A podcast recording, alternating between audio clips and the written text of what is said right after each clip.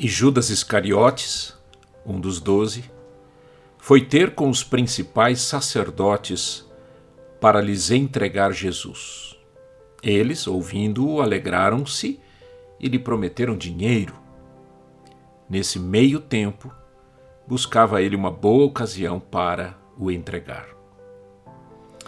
É interessante como que o essencial é vendido pelo transitório. Jesus era e é essencial, mas Judas o vendeu.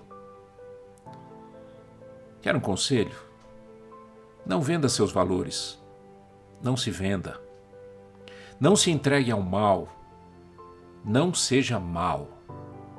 Não se aproveite para tirar vantagens Veja a vantagem de ter Jesus como Senhor e Salvador. Não ande com gente que só pensa em destruir.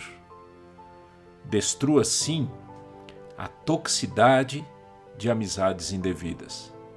Seja você, acima de tudo, gente de bem, que ame a Deus e ame o próximo. Deus nos recompensará e nos carregará em seus braços, em paz.